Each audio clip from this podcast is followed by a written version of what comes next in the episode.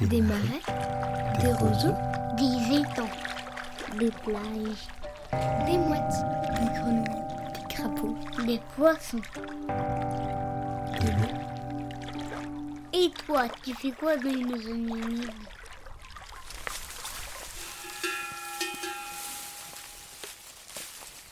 Elles sont toutes noires. Euh, la race Camargue, la particularité de la race Camargue, les vaches, elles ont les cornes en forme de lyre. C'est des bêtes qui sont petites, qui sont pas très grandes, habituées à être dehors. Donc tu vois, n'importe quel temps, il peut. Mais là aujourd'hui, ça va, il fait pas trop mauvais. Il fait bon. Ce sont d'excellentes mères. Elles ont toujours leurs veaux jusqu'à ce que nous on les sèvre. Elles s'occupent des veaux incroyables. Quand euh, des fois je les enferme au printemps, quand les veaux sont tout petits, que je les enferme dans le clos, que je fais une démonstration aux gens, quand ça bouge trop, que les gardiens sont dedans, tu sais qu'ils essaient de les séparer, euh, les mères, avec leur museau, elles sortent les veaux du clos. Et tu as tous les, veaux qui sont derrière moi, elles les sortent du clos pour pas qu'elles se fassent piétiner. Et quand elles se reposent en été qui fait chaud, qu'elles sont pratiquement toutes couchées, qu'elles ruminent, tu en as toujours une ou deux debout qui guettent. Moi j'aime bien être avec eux. Ça te donne des leçons des fois.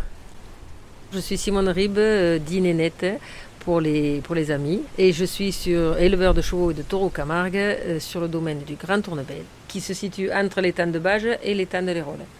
Et qui part de, après le, le- de, enfin, du côté de Mandirac et qui va jusqu'à l'île Sainte-Lucie. Le domaine de Tournevel est situé en plein cœur de zones humides. Alors pour toi, c'est quoi une zone humide? C'est une zone marécageuse qui convient très bien à, à ma race de bestiaux qui sont habitués à, à vivre dans des terrains comme ça. Quel est l'avantage de vivre en zone humide?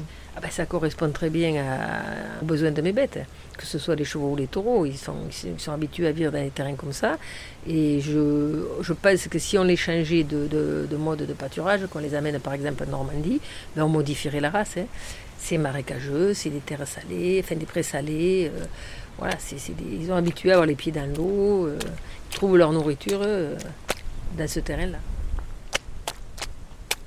Quel est ton attachement à ce milieu? Ah, je suis comme mes bêtes, moi. Si j'ai pas les pieds dans l'eau, je suis pas bien.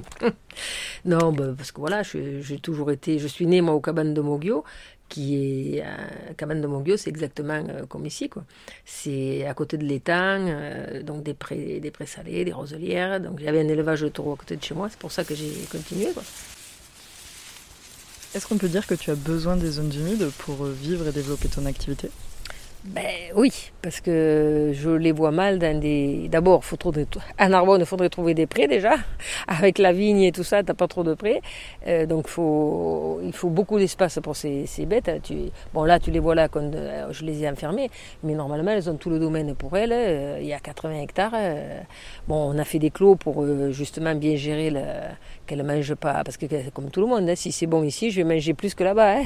Donc, pour qu'elles pâturent bien comme il faut, on a fait.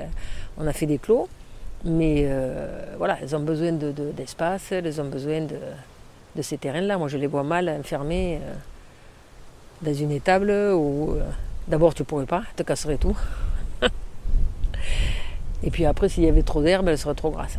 Puis même elles, elles sont pas habituées, elles vont dire qu'est-ce que c'est ça? On, on triche. là.